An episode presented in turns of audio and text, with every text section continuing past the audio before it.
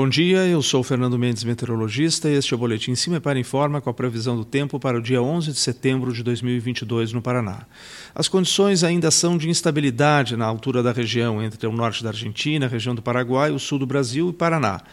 Há uma frente fria que se afasta na altura do sudeste, mas, no entanto, ainda persiste um fluxo de umidade, por isso volta a formar algumas nuvens de chuva, principalmente em porções mais próximas da divisa com Santa Catarina.